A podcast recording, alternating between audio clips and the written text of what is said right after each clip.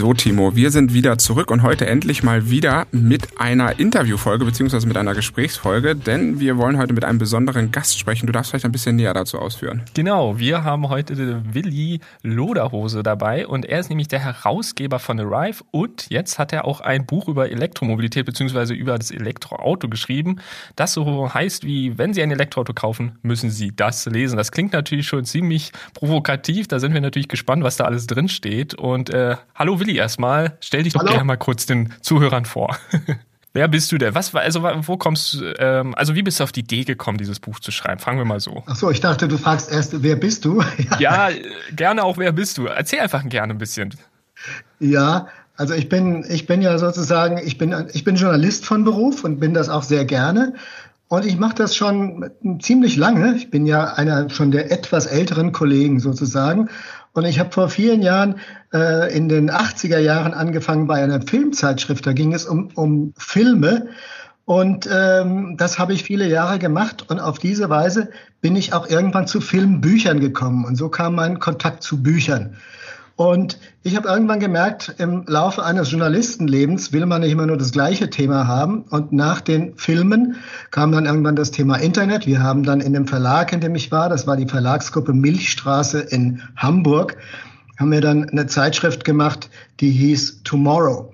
Durfte ich dann äh, den, den, den Deutschen das Internet erklären in den 90er Jahren, Mitte der 90er Jahre. Wir haben das möglichst populär versucht. Wir sind also nicht intellektuell, sehr intellektuell daran gegangen, sondern populär, so ähnlich, so ähnlich wie bei den Filmen mit der Zeitschrift Cinema. Und das kam gut an beim Publikum. Und das haben wir einige Jahre gemacht. Dann wollte unser Verleger das irgendwie ein bisschen anders haben und dann machte ich das nicht mehr. Und dann hatten wir eine Zeitschrift, im Verlag, die hieß Fit for Fun. Und weil ich da gerade in einer Lebensphase war, in der ich das Gefühl hatte, ja, ich könnte mal ein bisschen was für mich tun, habe ich gesagt, ja, okay, wenn du das magst, dass ich das mache, dann mache ich das. Und siehe da, ich war tatsächlich äh, dann fast zehn Jahre Chefredakteur bei dieser Zeitschrift Fit for Fun.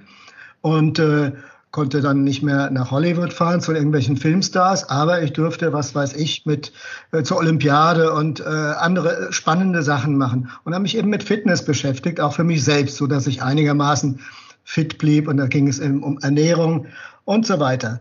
Ja, ähm, Fit for Fun wurde dann an den Burda Verlag verkauft und äh, Anfang des Jahrtausends, so 2002, 2003 rum, ähm, Nee, stimmt gar nicht. 2005, 2006 rum ähm, machte das dann eben Burda und im Jahre 2011 fand dann auch Burda, ja, ich bin wahrscheinlich ein bisschen zu alt für Fit for Fun, keine Ahnung. Sie wollten jedenfalls nicht mehr, dass ich das mache. Und dann war diese Zeit zu Ende. Ähm, ich war da erst ein bisschen eigentlich nicht gut drauf. Wenn du irgendwo rausgeschmissen wirst, das findest du natürlich nicht lustig. Heute kann ich sagen, das war der beste Tag meines Lebens. Denn ich habe nach relativ kurzer Zeit gemerkt, dass es einfach wahnsinnig viel Spaß macht, die Dinge selbst in die Hand zu nehmen. Ich habe dann bei unserem Verleger Dirk Mantei, der, der die Milchstraße auch verkauft hatte, der mit Buddha auch nichts mehr zu tun hat, der hat eine Zeitschrift gemacht, die hieß Eat Smarter. Da ging es um gesunde Ernährung. Und in dieser Zeitschrift, um da jetzt mal den Bogen schnell zu finden zu den Autos, habe ich eine Rubrik erfunden, die hieß Drive Smarter. Und da haben wir Autos vorgestellt in einer Ernährungszeitschrift. Und da merkte ich dann sehr schnell, wir reden jetzt über das Jahr 2012, 2013, dass es die Mobilität der Zukunft ist, die ich mir als Thema für meine etwas späteren Jahre gut vorstellen konnte. Ähm, denn ich fuhr auch gern Fahrrad und ich bewege mich gern fort. Ich habe mir auch überlegt, brauche ich überhaupt ein Auto? Und dann kam ich auf das Thema mit den Elektroautos. Und ich habe in dieser Zeitschrift Drive äh, Eat Smarter auf der Drive Smarter Seite diese Autos dann immer wieder vorgestellt, hatte auch ein paar ganz gute Connections zu Herstellern von solchen Autos, konnte sie auch erstmals selbst fahren, habe irgendwann zum ersten Mal den Namen Elon Musk und Tesla gehört in dieser Zeit. Und das war ein spannendes Ding. Und ein paar äh, Monate später oder ein paar, nee, paar Jahre später wir reden jetzt über 2016, 2017, hat mich ein früherer Kollege angesprochen und hat gesagt, sag mal, wollen wir nicht eine eigene Zeitschrift machen zum, zum Thema Mobilität der Zukunft? Und ich habe gesagt, ja, also wenn mich das erstmal nichts kostet, dann machen wir das. Und äh, dann äh, haben wir also auf diese Weise Arrive erfunden. Arrive steht am Ende des Tages für, heißt ja Ankommen, wenn man es übersetzt. Und für mich bedeutete das Ankommen in der Zukunft. Und ich habe gedacht, das ist was, was die Leute verstehen. Ich mag zwar diese ewigen Anglizismen eigentlich auch nicht, also Fit for Fun war ja noch leicht zu verstehen, aber irgendwie haben wir dann gedacht, wir versuchen es mit Arrive. Und das erste Heft kam dann raus, irgendwann im Jahr 2017. Da hatte dann die Firma Volkswagen diesen, diesen Bulli, den haben viele Leute gesehen, diesen VW-Bus, äh, schon mal elektrifiziert. Und die hatten den auf dem Cover. Und da haben wir halt eine große Geschichte zu gemacht und haben halt uns ähm, haben für uns selbst uns überlegt, dass wir den, den Prozess der Elektrifizierung der Autoindustrie, zunächst mal in Deutschland, aber vielleicht auch auf der Welt, dass wir den ein bisschen begleiten wollten. Der Hintergedanke war, dass wir dachten, ja gut, also Autohersteller müssen, müssen ihre neuen Produkte auch bewerben, können sie dann bei uns machen. Und ich habe ja immer gesagt, ich mache erstens nur Dinge, die mich interessieren, zweitens auch Dinge, die einen gewissen Sinn haben. Und äh, ich hatte schon früh das Gefühl, dass äh, Elektroautos Sinn machen. Mir ist zwar schon früh auch klar gewesen, dass man damit nicht, sagen wir mal, das Klima, äh, das Weltklima wird retten können. Aber dass es einen Beitrag dazu leisten würde, dass die Leute weniger CO2 in die Umwelt pusten, das war mir relativ früh klar. Ähm, natürlich dachte ich auch, ja, die Autos müssen gebaut werden. Das, äh, das ist natürlich ein, ein Problem. Ähm, aber ich befasse mich einfach ein bisschen damit. Und so bin ich, ja, erstmal hatte ich nicht so viel Ahnung, will ich ehrlich sagen, aber ich habe mich dann in den Jahren äh, zwischen 2017 und heute doch ein bisschen eingefuchst in dieses Thema, bin sehr viele von diesen Autos auch testweise selbst gefahren. Und äh, ja, ich war ja, was mein eigenes, was mein eigenes Autoverhalten anging, eher verwöhnt, dadurch, dass ich immer einen ganz guten Job hatte bei diesen relativ großen Verlagen, zuletzt bei Burda, durfte ich äh, mir alle zwei Jahre einen neuen Dienstwagen kaufen und der wurde dann immer ein bisschen, ein bisschen dicker. Und äh, dann hatte ich eben auch eine Familie und ja, ich hatte, ich hatte einen gewissen, einen gewissen Anspruch und muss heute sagen, das war Quatsch, dass für mich alle zwei Jahre ein neues Auto gebaut werden musste, nur weil das eben steuerlich funktioniert hat für den Verlag, weil ich auf diese Weise äh, aus, aus Sicht von denen eine kleine Gehaltserhöhung hatte und weil ich dann auch das Gefühl hatte, jetzt ich wurde ein bisschen gepampert mit dem, mit dem dickeren Auto. Und ähm, so funktioniert die deutsche Autoindustrie. Und ich weiß nicht, mhm. ob es in anderen Ländern genauso ist. Naja, und ich dachte, nee, das musst du durchbrechen. Und ähm, das Ende vom Lied ist, jetzt fahre ich seit zwei Jahren äh, elektrisch, nachdem ich in den letzten zehn Jahren einen alten Diesel hatte, den ich gerade vor kurzem verkauft habe. Und der Plan ist, auch dieses Elektroauto für sehr lange Zeit zu fahren. Ich habe natürlich überlegt, brauchst du es überhaupt? Ja, wir wohnen ein bisschen außerhalb von Hamburg, also jedenfalls nicht, nicht in der City. Da wäre das mit den Sharing-Konzepten äh, nicht so doll. Wir haben also ein Auto, das behalten wir und wir behalten es hoffentlich recht lang, weil es inzwischen auch eins ist, was den Ansprüchen, die man heutzutage an so ein Auto haben kann, genügt. Hm. Aber Willi, dann kommen wir mal. Jetzt, jetzt, jetzt unterbreche ich dich mal ganz keck. Das war eine vielen lieben Dank für diese sehr erste Aus. Ja, blässig. Ja, ich, ich merke schon, du bist der perfekte Podcast-Partner für uns. Äh, was Timo noch äh, vergessen hat, ich würde natürlich auch unsere Zuschauer einmal begrüßen wollen. Timo, äh, schon ein langer Tag gewesen heute. Denn äh, das war jetzt die erste Einstiegsfrage und ich würde erstmal sagen, Hallo und herzlich willkommen bei Voltage. Ähm, denn wie ihr, wie ihr schon gehört habt, äh, Willi hat ganz viel äh, mit uns äh, zu besprechen über das Thema Elektromobilität. Und äh, bevor wir jetzt nochmal in das Thema Elektromobilität ein bisschen tiefer einsteigen, Willi, ich habe erstmal eine persönliche Frage an dich. Das, das stellen wir allen Podcast-Partnern hier in unserem, äh, in unserem kleinen Format. Was darf bei dir im Kühlschrank nicht fehlen? Mit der Bitte um vielleicht kurze Antwort, damit wir noch zu den ganzen anderen Themen kommen. Im Kühlschrank? Ja, im Kühlschrank. Ja, im Kühlschrank ist Joghurt zum Frühstück. Jeden Morgen gibt's Joghurt, Abend, abends gibt's ein bisschen Käse, aber ich würde sagen, Joghurt ist, ist für den Kühlschrank das Wichtigste. Das ist auch echt, echt gut. Joghurt ist echt lecker, also kann ich auch nur empfehlen. und äh, danach kamen wir eigentlich mal zu einer Frage, wo wir gesagt haben, Timo und ich, na jetzt müssen wir doch mal die Leute fragen, was fährst du denn eigentlich für ein E-Auto? Oder fährst du überhaupt ein Auto? Und das hast du ja schon in deinem Buch verraten. Wir wissen ja, dass du einen äh, Kia e-Soul fährst. Aber bevor wir den noch ein bisschen ausführlicher vielleicht hier nochmal besprechen, habe ich noch zwei klitzekleine andere Fragen. Weil du ja schon ein E-Auto hast, gibt es dann aus deiner Sicht nochmal so eine Art E-Traumauto, was du fahren würdest? Es gibt ja immer so, wenn man über Autos spricht und mit Auto begeisterten ja spricht, sagt man, ja, ich habe das Auto, weil das ja irgendwo doch eine Vernunftentscheidung ist, Preis, Leistung und so weiter. Aber bei vielen gibt es doch so ein Traumauto irgendwo. Was würdest du dir gerne anschaffen wollen, wenn Geld keine Rolle spielen würde im E-Bereich? Ja, wie gesagt, Geld, äh, erstmal spielt es ja immer eine Rolle. Ähm, und ich finde auch, dass die, äh, weiß ich nicht, zwischen 30 und 40.000 Euro für einen Kia e-Soul ja auch schon viel sind, wenn man ehrlich ist. Ich habe ihn günstig bekommen. Ich habe jetzt nicht irgendwie Presserabatt, das möchte ich nicht. Ich habe einfach wie jeder andere auch bei mobile.de geguckt und habe ein tolles Vorführfahrzeug äh, gefunden, ganz, ganz modern. Aber mein Traumauto, mh, hm, ja, also ich, ich werde immer gefragt, warum fährst du nicht einen Porsche Taycan? Ich bin kein Porsche-Fan, äh, ich, weil ich nicht schnell fahre. Schnellfahren ist für mich nie wichtig gewesen. Ich finde die ganz toll, die Porsches. Aber hm, bei mir waren es früher immer klein, kleine Autos. Aber ich, ein, ich hätte ein Traumauto. Ich bin am letzten Wochenende ähm, in Süddeutschland gewesen, in Saarlouis, und da hat die Firma Kia, ich will für die gar nicht so viel Werbung machen, ähm, es gibt auch andere wirklich, wirklich tolle Autos, aber die haben ein neues Auto vorgestellt. Das ist der Kia EV6, EV6, wie sie den nennen. Das ist äh, ziemlich das modernste, was es gibt an Elektroauto. Und das ist das, was, was über mein Auto, was ich da selber habe, einfach noch und auch über die ID3s und ID4s von Volkswagen, die es heute gibt, noch eine ganze Spur hinausgeht.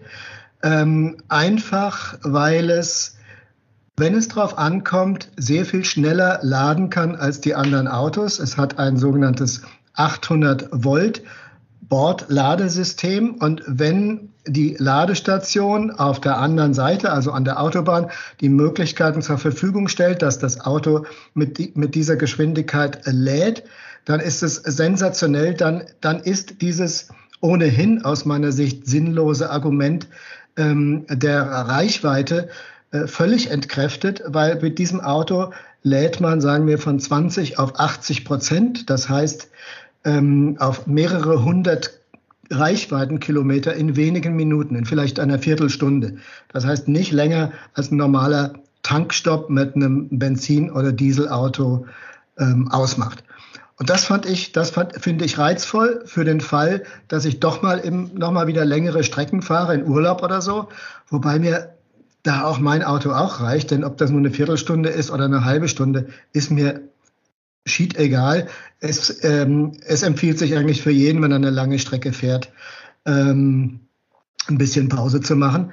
Aber dieses Auto äh, ist, hat die gleichen, die gleichen Features vermeintlich wie ein Benzinfahrzeug, ist aber viel souveräner, ist viel besser, ist viel schneller, ist viel moderner, ist viel leiser ähm, und ist am Ende sogar nicht mal teurer. Und das ist, das ist für mich die Abteilung Traumauto. Wie gesagt, es gibt da noch ein paar.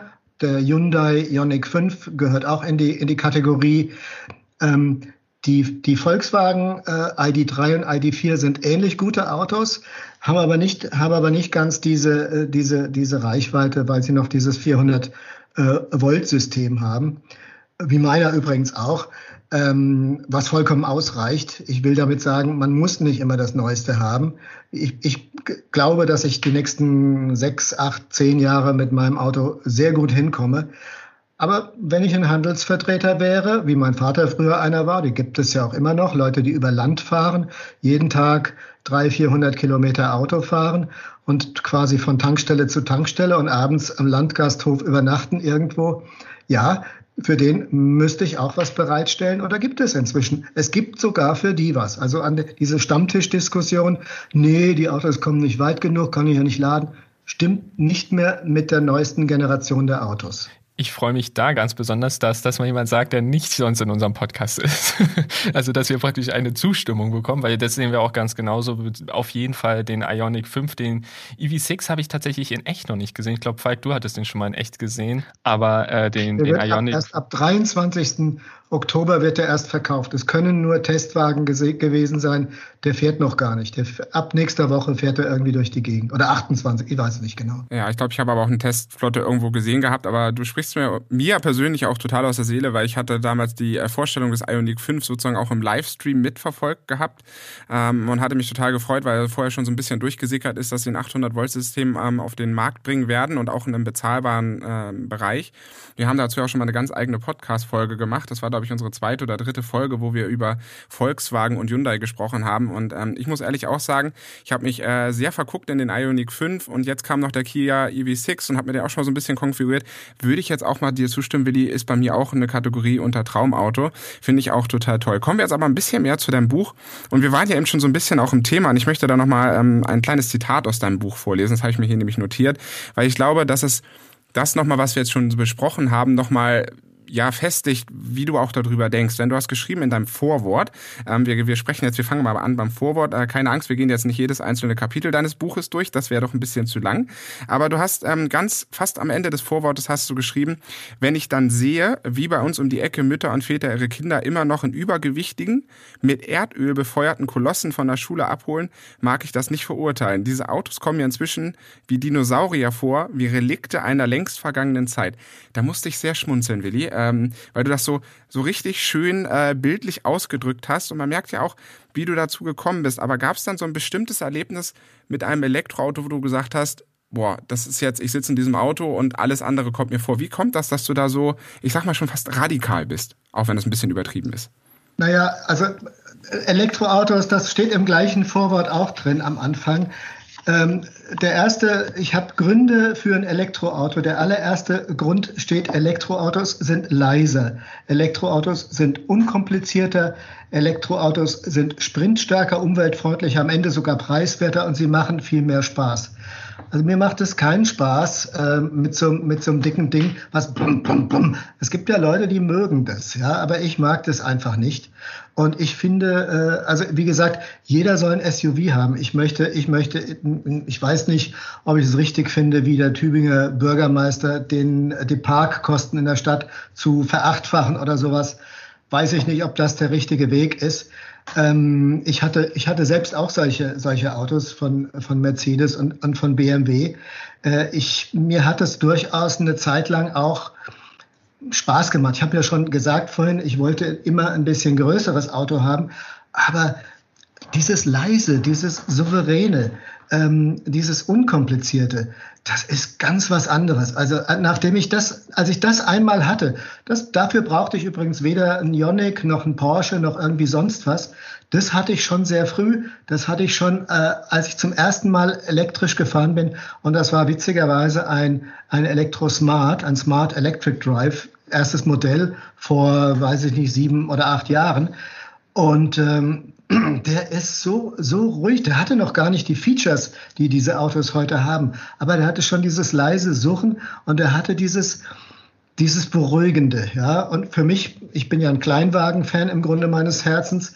Das war für mich ein tolles Auto. Was überhaupt nicht toll war äh, an diesem Auto ist, dass ich in Hamburg wohne und dieses Auto irgendwie aus Stuttgart kam, aus irgendeiner Presseabteilung. Da fuhr ein Tieflader vor in unserer Straße. Äh, der musste also aus Stuttgart mit dem LKW die 700 Kilometer fahren, hat sehr viel Diesel verblasen, nur damit ich dieses Auto kriege. Äh, das wurde vom Tieflader gefahren und es war auch so ein Oktober-November-Tag, wie, wie, wir, wie wir es jetzt haben. Es war sogar ein bisschen kühler draußen. Da hieß es, äh, der Wagen hat 120 Kilometer Reichweite. Also ich bin dann, ich bin dann hier in Hamburg, ich weiß nicht, auf die Autobahn Richtung Kaltenkirchen und äh, ich bin aber die erste Ausfahrt wieder raus, weil der hatte dann bloß noch 80 äh, Kilometer Reichweite angezeigt, nachdem ich äh, die Heizung anhatte und äh, das Radio und äh, den Scheibenwischer, weil es ein paar Tropfen regnete. Das hat mir gar nicht gefallen. Da habe ich gesagt, nee Leute, das kann es nicht sein. Ja, aber das Auto, das hier hier um die Ecken fahren, da ist mir klar gewesen, hey, coole Sache. Ja, das, das ging uns tatsächlich ganz genauso. Also, äh, das hatten wir tatsächlich in der letzten Folge sozusagen schon kurz bequatscht. Mein erstes Fahrerlebnis mit dem Elektroauto war ein Renault Zoe der ersten Generation im Jahr 2015. Und äh, da war das ähnlich. Mich hatte auch, ich fand sofort dieses leise Fahren einfach total schön, total angenehm. Und ich finde auch ganz putzig, dass du eben auch von dieser Smart-Geschichte erzählst, die wir im Podcast, weil wir haben so ein ähnliches Erlebnis gehabt, auch hin und wieder mal erwähnen. Wir sind auch praktisch noch nicht mal so halb aus Berlin raus gewesen und dann äh, hatten wir auch schon Probleme und mussten die nächste Ladesäule suchen. Also insofern, das ist tatsächlich äh, ganz putzig. Deshalb finde ich es auch beeindruckend, wo wir heute technologisch sind, so viel weiter. Ähm, trotzdem ist ja, wo wir gerade schon beim Thema Laden sind, da auch häufig die Frage, viele wohnen ja auch im, ich sag mal, ja, einfach einfach im vierten Stock oder so. Du hast das ja tatsächlich auch so ein bisschen in deinem Buch thematisiert, das Thema. Ähm, da einfach an dich auch so ein bisschen die Frage von mir aus, äh, vielleicht ganz kurz und unkompliziert, was wäre denn deine Lösung, wenn man jetzt im vierten Stock wohnt und elektrisch fahren möchte, also ein Elektroauto besitzen möchte? Also nicht per Carsharing oder so, sondern wirklich besitzen. Gibt es da von dir aus eine unkomplizierte Lösung, das zu laden? Ja, die unkomplizierteste Lösung zu, äh, zu laden ist ganz einfach über, über irgendeine Ladesäule. Hier bei uns äh, steht sie 200 Meter von unserem Haus entfernt beim Bäcker. Da ist eine normale 11 kW oder 22 kW Ladesäule. Äh, da kann ich theoretisch mein Auto aufladen. Also ich habe zum Glück die Möglichkeit, in mein, an meiner Garage aufzuladen. Was ich da genau mache, erzähle ich später noch. Aber wenn ich das nicht könnte, würde ich einfach zum Bäcker fahren, 200 Meter, würde das Fahrzeug dort aufladen. Meistens ist es ja nicht leer, sondern es ist ja eh fast, fast immer voll.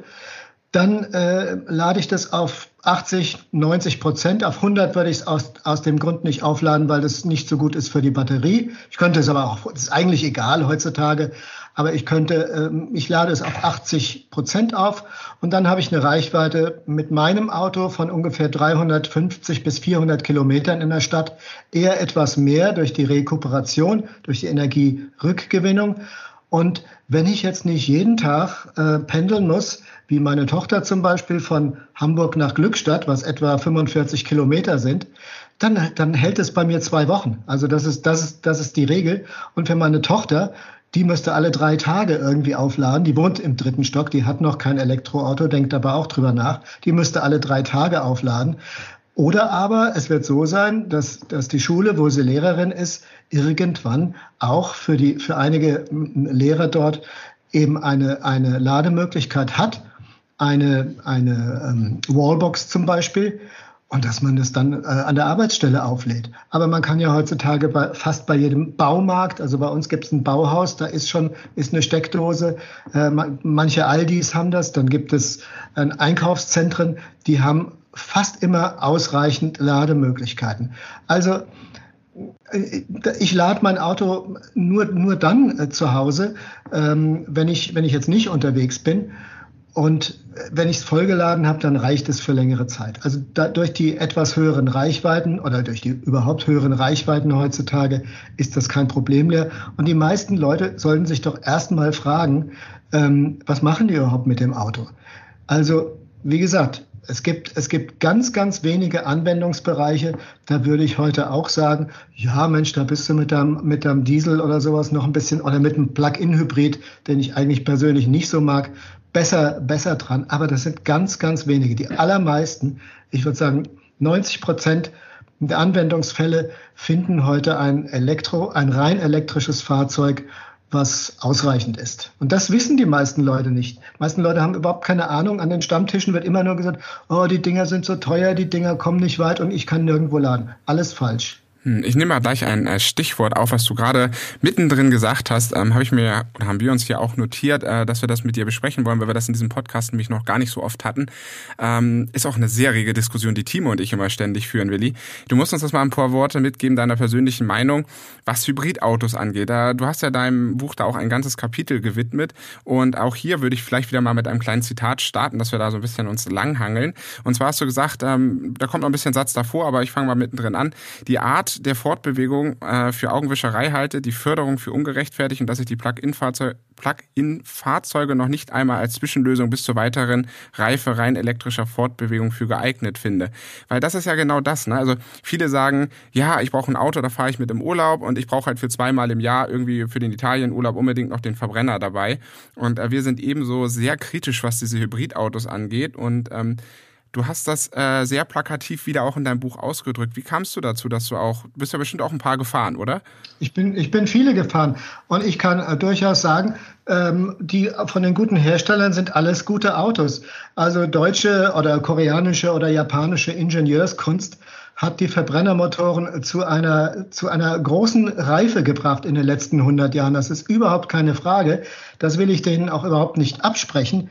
Ähm, was ich aber falsch finde, ist, ich habe kürzlich auf äh, Arrive eine Story, hat ein Kollege von mir gemacht über äh, den Mercedes E-Klasse oder C-Klasse Plug-in Hybrid ähm, Fahrzeug. Da stand dann dabei, äh, ähm, Benzinverbrauch 0,9 Liter auf 100 Kilometer. Ähm, das funktioniert ja nur, unter Laborbedingungen. Das funktioniert ja nur, wenn man wirklich alle 50 Kilometer diesen Wagen auflädt und überhaupt nicht ähm, mit dem Benzinmotor fährt. Das macht aber niemand. Also mir, ich, ich kenne niemanden. Ich habe ich hab einen guten Freund, der ist, der ist Arzt in einem, in einem Krankenhaus, der hat der hat auch einen Mercedes, das ist jetzt eine der ersten Plug-in-Hybride gewesen. Und er hat gesagt, ja, am Anfang hat er ihn ab und zu aufgeladen, aber lass es kalt sein, ähm, lass es regnen, man, man macht es nicht wirklich. Ähm, dazu kommt, dass es außer zwei Autos, nämlich dem neuen Mercedes S und dem Toyota RAV4 Plug-in Hybrid, keine Elektroautos gibt, ähm, wo man den Elektromotor, wo man den Benzinmotor ganz abschalten kann. So abschalten, dass er sich nicht automatisch bei, unter irgendwelchen Fahrbedingungen wieder einschaltet. Das heißt, ähm, wenn es kalt wird oder der Tank leer ist ähm, oder, oder, oder der, die Batterie leer ist, schaltet sich automatisch der Benziner wieder an. Und das bedeutet, dass die meisten Leute viel, viel mehr Benzin äh, dort verfahren, als sie, äh, als, sie, als sie glauben oder als, als ihnen die Werbung verspricht. Das wäre aus meiner Sicht auch in Ordnung, ähm, wenn diese Autos nicht äh, gefördert werden würden. Aber die werden eben gefördert als Einstieg in die Elektromobilität und es ist kein Einstieg. Es ist eigentlich, es ist kontraproduktiv, denn die Leute finden das gut, sagen, okay, sie verbrauchen vielleicht ein bisschen weniger. Ein Auto, was sonst, weiß ich nicht, acht Liter verbraucht, verbraucht dann nur noch sechs, aber bestimmt nicht ein Liter. Das gibt niemanden, der das schafft. Also hat mir noch niemand erzählt, das haben wir auch probiert bei Arrive.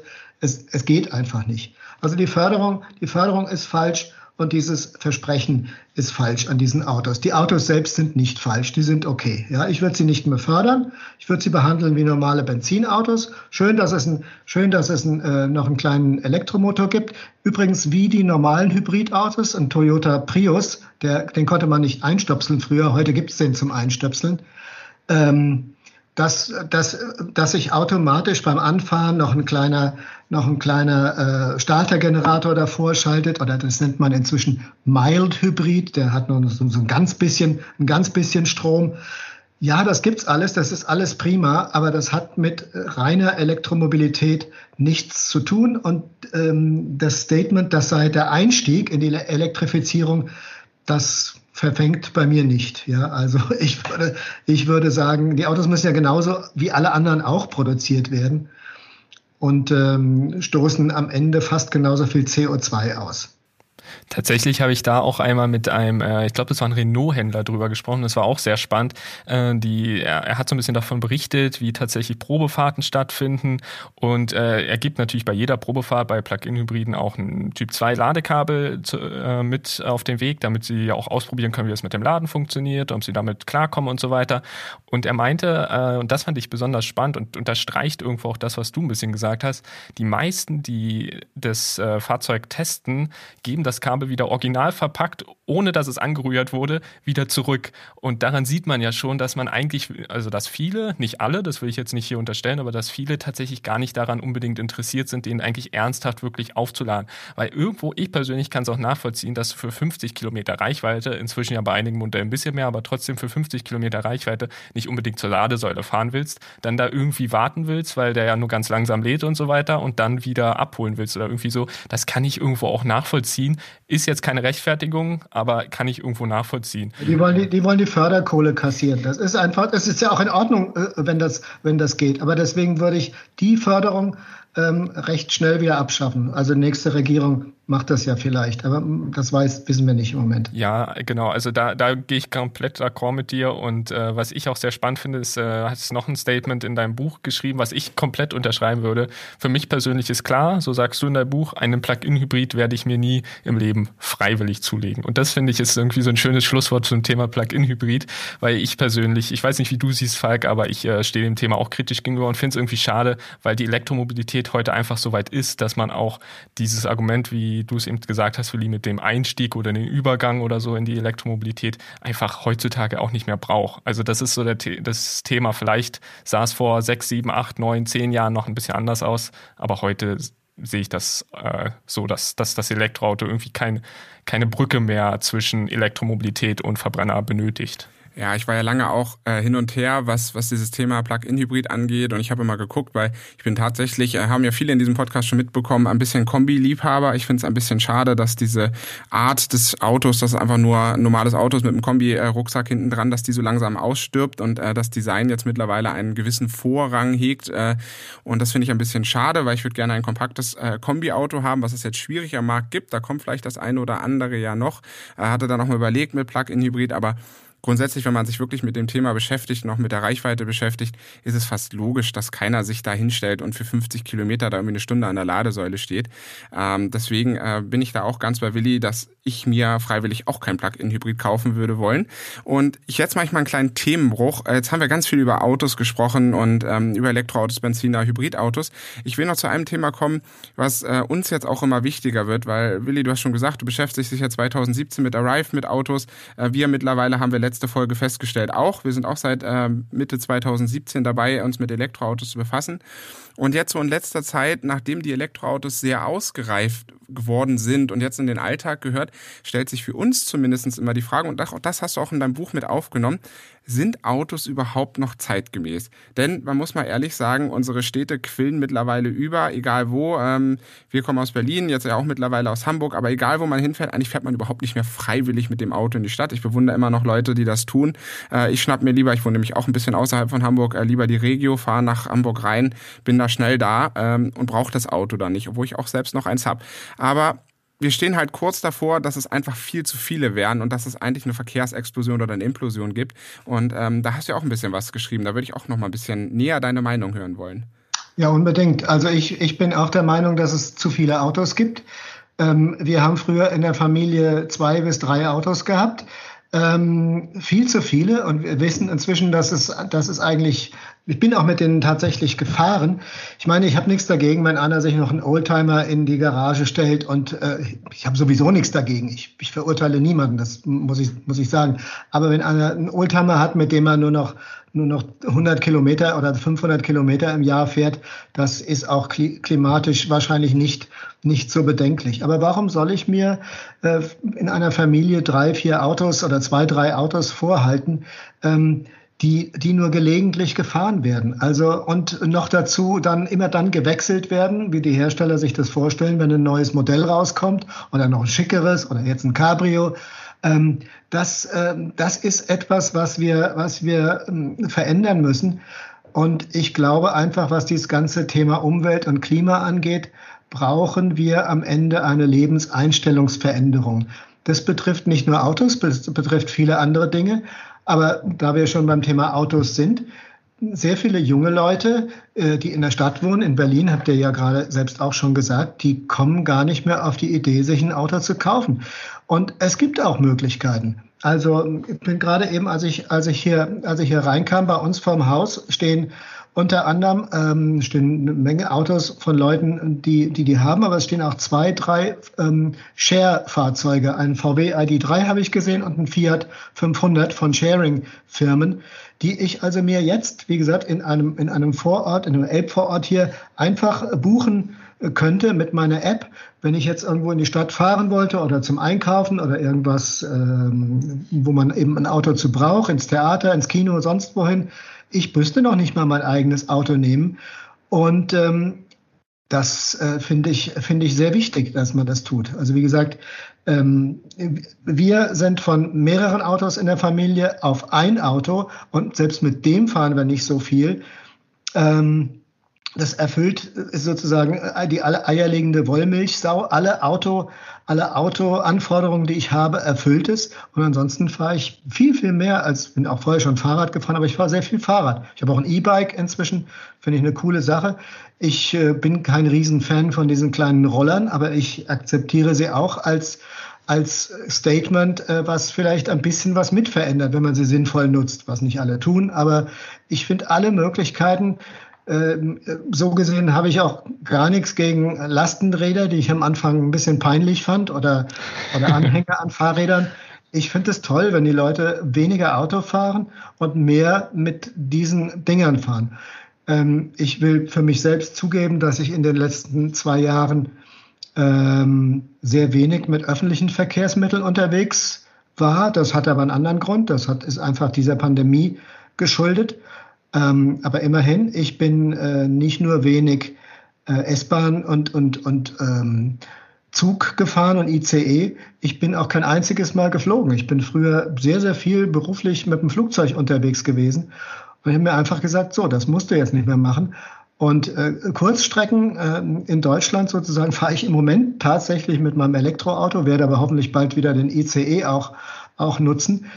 Aber ich denke mir, ähm, fliegen nur noch, wenn es sein muss und nur noch lange Strecken.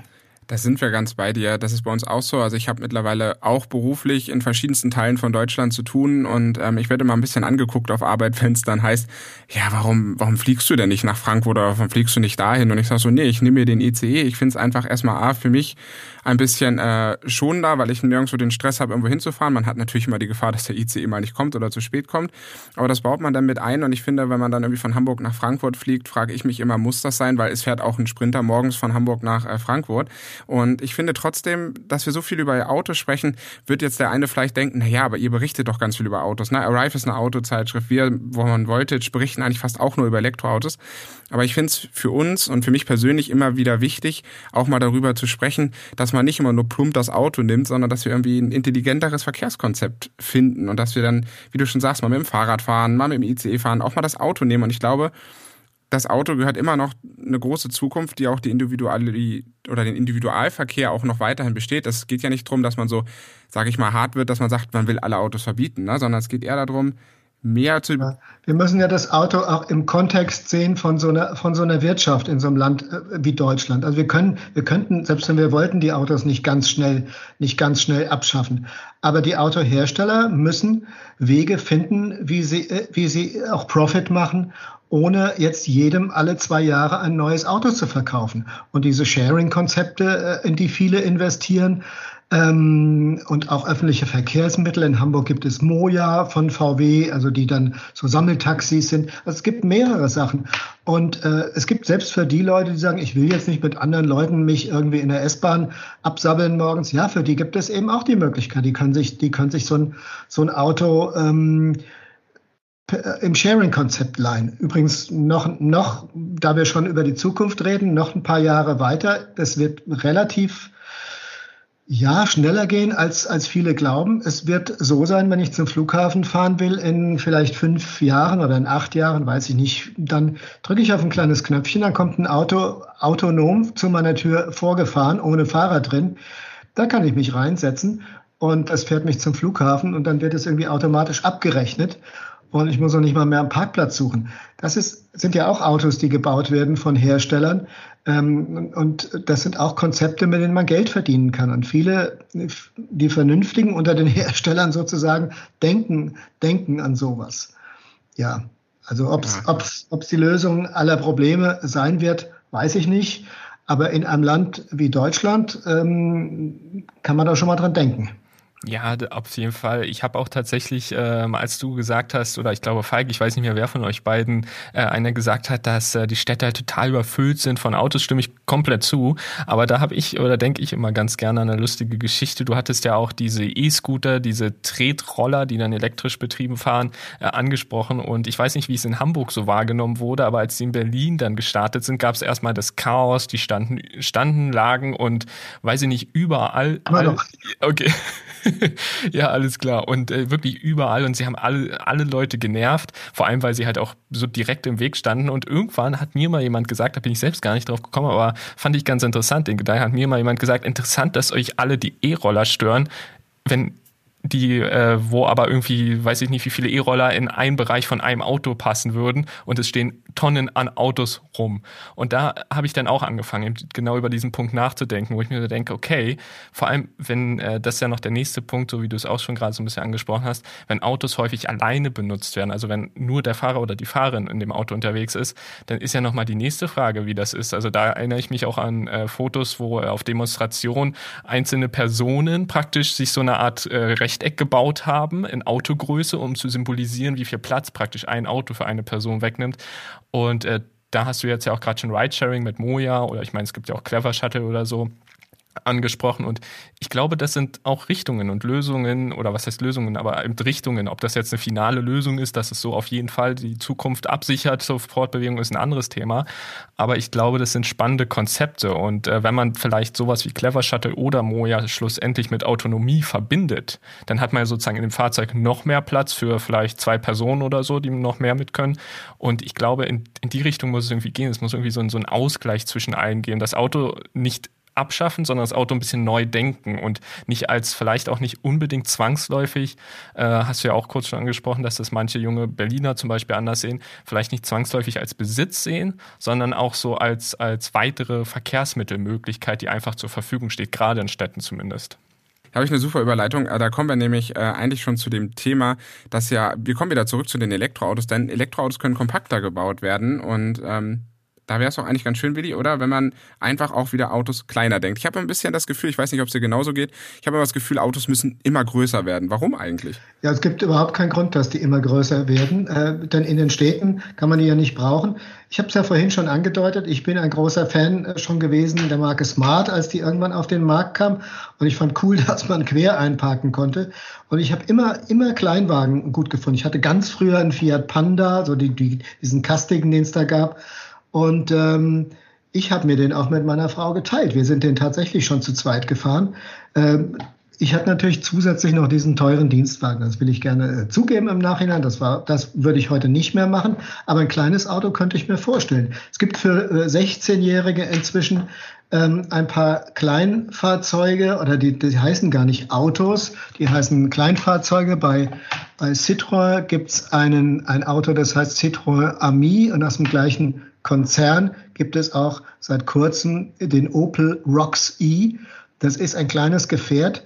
Äh, da kann man zu zweit, also noch kleiner als ein Smart, da kann man zu zweit fahren, maximal 45 kmh und auch nur, weiß ich nicht, 50, 60 Kilometer, ist natürlich erklärtermaßen ausschließlich hm, für kurze Strecken in der City, kann über jede handelsübliche Steckdose aufgeladen werden, also vom Baumarkt oder sonst wo. Ich fand es nicht unbedingt äh, super praktisch, äh, die Dinge. Also ich, mir wäre dann schon ein kleines Auto lieber. Ich würde, glaube ich, anders mich fortbewegen. Aber es sind trotzdem ähm, Konzepte, die wichtig sind. Wer weiß, ob sich für irgendwelche Zielgruppen äh, sowas, sowas durchsetzt. Ja, ja wir hatten tatsächlich äh, vor ein paar Folgen auch so ein bisschen über den Roxy gesprochen und äh, wir sind so ein bisschen zum Schluss gekommen, dass es so eine Art Upgrade für äh, Mopedfahrer ist. Also, dass du praktisch so ein, so ein leicht, also nicht keinen Schutz hast, das wäre vielleicht zu viel gesagt, aber so ein bisschen gerade vor Wind und Wetter zumindest ein bisschen mehr geschützt bist, ein bisschen bequemer hast und dann zusätzlich in dem Fall noch elektrisch fährst, wobei es natürlich auch elektrische Mopeds gibt. Und äh, so haben wir das so ein bisschen tatsächlich gesehen und dass es natürlich vor allem für, äh, wie du es auch schon gesagt hast, junge Menschen äh, wahrscheinlich attraktiv ist, weil die ja auch nicht so viel kosten wie jetzt ein kleines äh, Kompakt-Elektroauto, selbst ein Smart oder nehmen wir ein Zoe oder gibt es ja noch ein, zwei andere Kandidaten, äh, ein Ego zum Beispiel, die kosten ja auch deutlich mehr als jetzt ein äh, Rox. Insofern, so haben wir das so ein bisschen eingeordnet. Aber ich kann natürlich verstehen, dass dir persönlich so ein kleines Auto ein bisschen lieber ist. Ist wahrscheinlich bei den meisten so, aber irgendwie hat der wahrscheinlich auch so seinen Charme, kann ich mir vorstellen. Der hat, der hat total seinen Charme. Der hat auch Spaß. Ich habe drin gesessen. Ich, ich, konnte ihn noch nicht fahren, aber ich habe drin gesessen.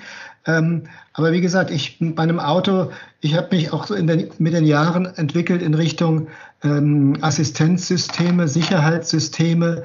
Äh, der Wagen hat keine Airbags, der hat gar nichts. Ja. Ähm, das ist, ähm, der ist ungefähr vielleicht minimal sicherer als ein, als ein Moped.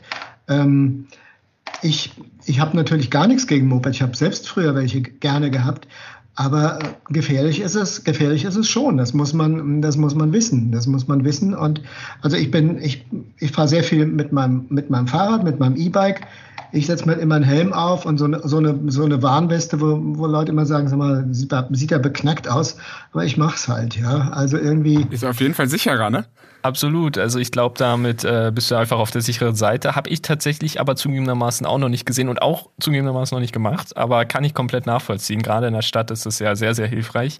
Ähm, bevor wir jetzt so langsam die Folge so ein bisschen ausklingen lassen, du hattest am Anfang noch erzählt, dass du, ich glaube, da waren wir irgendwie, ich weiß nicht, im ersten Drittel oder Viertel der Folge, da wolltest du, da hattest du noch gemeint, du möchtest später gerne noch was erzählen, wie du zu Hause lädst. Das passt jetzt zwar thematisch nicht ganz rein, aber das klang so, als ob du da Interesse hättest, da noch ein bisschen mehr zu erzählen. Möchtest du da noch ein bisschen was ausführen? Ich könnte dazu nur erzählen, äh, weil die Leute immer sagen, das, das, ist, doch, das ist doch alles so schwierig. Ich hab, wir haben ein, ein ganz normales, kleines Einfamilienhaus mit einer, mit einer normalen Garage, die voller Fahrräder steht. Und in dieser Garage ist eine ganz normale Steckdose. Und seit Jahren lade ich meine Testwagen und jetzt auch mein eigenes Auto einfach über diese 2,3 äh, Volt Steckdose. Und ähm, wenn ich ganz ehrlich bin, es hat mir immer gereicht, wenn ich, es wird nicht empfohlen in vielen Betriebsanleitungen, weil es angeblich das Haus abfackelt, weil es zu teuer ist.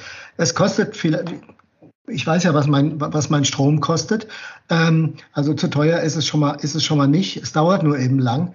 Äh, von 0 auf 100 mit meinem jetzigen Auto würde es über 30 Stunden dauern. Aber ich bin niemals auf, auf 0 ich bin auch nicht auf 100, ich bin immer maximal äh, bei 80, weil es besser ist für die Batterie. Und ich, wenn ich bei 60, 50, 60 Prozent bin, dann lade ich auf und am nächsten Morgen ist, ist es wieder da, da, wo ich hin muss. Ich habe mir vor ein paar Monaten eine Wallbox bestellt über den Elektriker meines Vertrauens.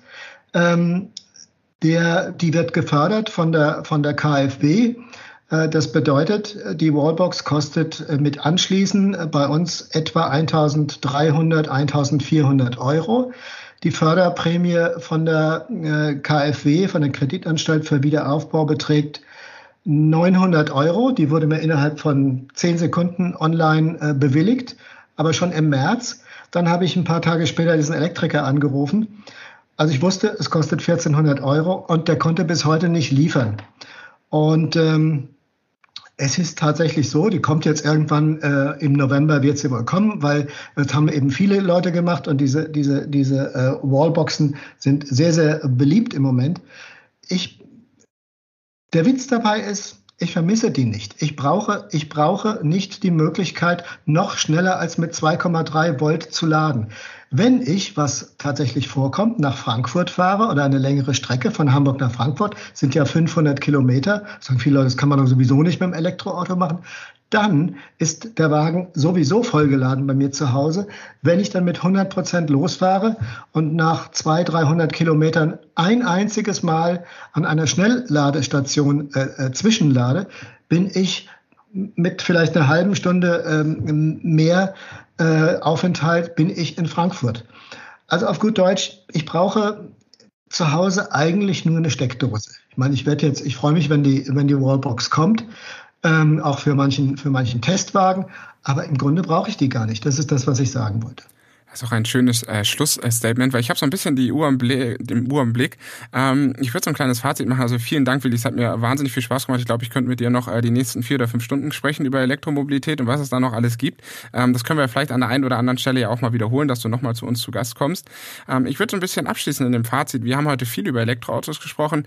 Wir haben auch festgestellt, Elektroautos sind wirklich cooler, äh, sind unkomplizierter. Muss man sich mal auf der Zunge zergehen lassen. Bei vielen ist das äh, doch immer noch eine andere Ansicht. Ich finde es aber auch. Es ist an vielen Stellen einfach deutlich unkomplizierter. Sie sind sprintstärker, in vieler Hinsicht haben wir auch schon drüber gesprochen, umweltfreundlicher und am Ende werden sie auch preiswerter sein. Und was auch ein ganz wichtiger Fakt ist, sie machen auch einfach Spaß. Doch eine Sache müssen wir festhalten, Timo, und ich glaube, das sollten wir auch nochmal so ausdrücklich sagen, das haben wir auch bei uns notiert. Ähm, so toll wie Elektroautos sind und wie Autos auch sind, äh, ich brenne dafür auch schon seit äh, vielen Jahren und schon eigentlich seit ich klein bin. Aber ähm, ich weiß auch oder wir wissen auch, dass wir mehr intelligente Lösungen brauchen, vor allen Dingen intelligente Mobilitätskonzepte und auch einfach weniger Autos, damit wir das Autofahren an der einen oder anderen Stelle vielleicht auch wieder etwas mehr genießen können. Und daher danke, Willi, für deine Zeit, auch at etwas späterer Stunde heute, dass äh, du heute hier bei uns warst. Und ähm, ich habe mich total gefreut über das Gespräch. Hat mir total Spaß gemacht und die knapp, was sagt unsere Uhr, 50 Minuten sind wie im Flug vergangen. Also wir hätten locker noch eine Stunde machen können, oder Timo? Weil du darfst ja wie immer fast den Schuss dann gleich machen. Ja, geht mir ganz genauso. Also nochmals vielen Dank, Willi, an der Stelle. Und äh, ich weiß nicht, wenn hast du noch irgendwelche Schlussworte? Ansonsten würde ich unsere Zuhörer jetzt äh, so Stück für Stück verabschieden. Ich, äh, ich würde einfach, ich, was ich immer sage, ist äh, zu, zu den, zu den äh, Hörern, überdenken Sie Ihr, Ihr eigenes Verhalten und überlegen Sie, wie Sie noch mehr, wie Sie etwas weniger Auto fahren können, ähm, wie Sie auch mehr Fahrrad fahren, wie Sie einfach noch ein bisschen was tun. Es geht, es geht nicht ums Auto an sich, es geht um eine Lebenseinstellungsveränderung, die sehr, sehr viele Leute machen müssen. Das ist eigentlich mein Anliegen äh, unabhängig von, von Elektroautos. Und die Elektroautos, die sind ein ganz gutes Werkzeug auf dem Weg dahin. Denn dadurch begreifen viele Leute, irgendwas muss ich tun. Denn ein Auto hat irgendwie jeder. Und dass es, dass es irgendwie stinkt und CO2 in die Luft pustet, das haben die meisten noch nicht auf dem Schirm. Das müssen sie lernen. Überdenken Sie Ihr Verhalten und kommen Sie an in einer, in einer Zukunft. Das würde ich den Leuten sagen. Da schließen wir uns an. Und insofern würde ich jetzt sagen, äh, wir müssen, wissen zugegebenermaßen noch gar nicht genau, was, wir, was uns in der nächsten Folge erwartet. Wir haben ganz viele Themen und sind am Überlegen. Also lasst euch überraschen. Wir hören uns auf jeden Fall in zwei Wochen wieder. Vielen Dank fürs Zuhören. Dir, Willi, nochmal vielen lieben Dank, dass du heute dabei warst. Und an alle, bleibt gesund und bis zum nächsten Mal. Tschüss.